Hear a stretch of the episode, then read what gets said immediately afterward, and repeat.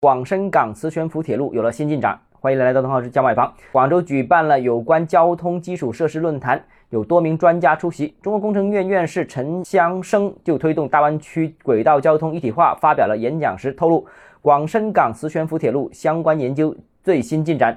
与起初公布的方案不同，设计时速会由六百公里提升到六百五十公里。途经路线方面有四个方案，第一个方案是连接广州东站、东莞莞城、香港。深圳香蜜湖。第二个方案是途经东莞时车站改为虎门。第三个方案是途经广州珠江新城，再由南沙前往深圳前海。最后一个方案是连接广州站南沙再到深圳前海。而且每个方案已经确认会北延至白云机场，南延至香港九龙。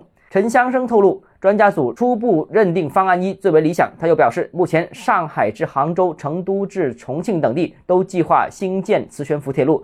目前，广州、深圳及香港位处大湾区经济最为发达的地区。二零一七年客流密度超过一亿人次，已经接近饱和。预计二零三五年将增加至二点六亿人次，有必要新增高速交通工具，满足三地交通的需求，以达到广深港澳半小时同城化。此事之前就非常受到关注，最近再次进入热议，那感觉项目应该不会等太久就有可能动工，我感觉三年内就有可能啊。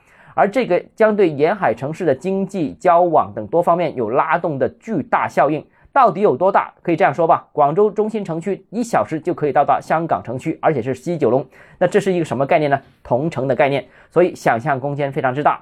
好，今天节目到这里。如果你个人购房有其他疑问，想跟我交流的话，欢迎私信我或者添加我个人微信，然后是加买房六个字拼音首字母小写，就是微信号 d h 一三 j m f。想提高财富管理认知，请关注我，也欢迎评论、点赞、转发。